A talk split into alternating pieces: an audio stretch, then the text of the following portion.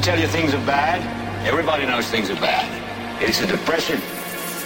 Everybody's out of work or scared of losing their job. I want you to get mad. All I know is that first, you've got to get mad. You've got to say, I'm a human being. God damn it.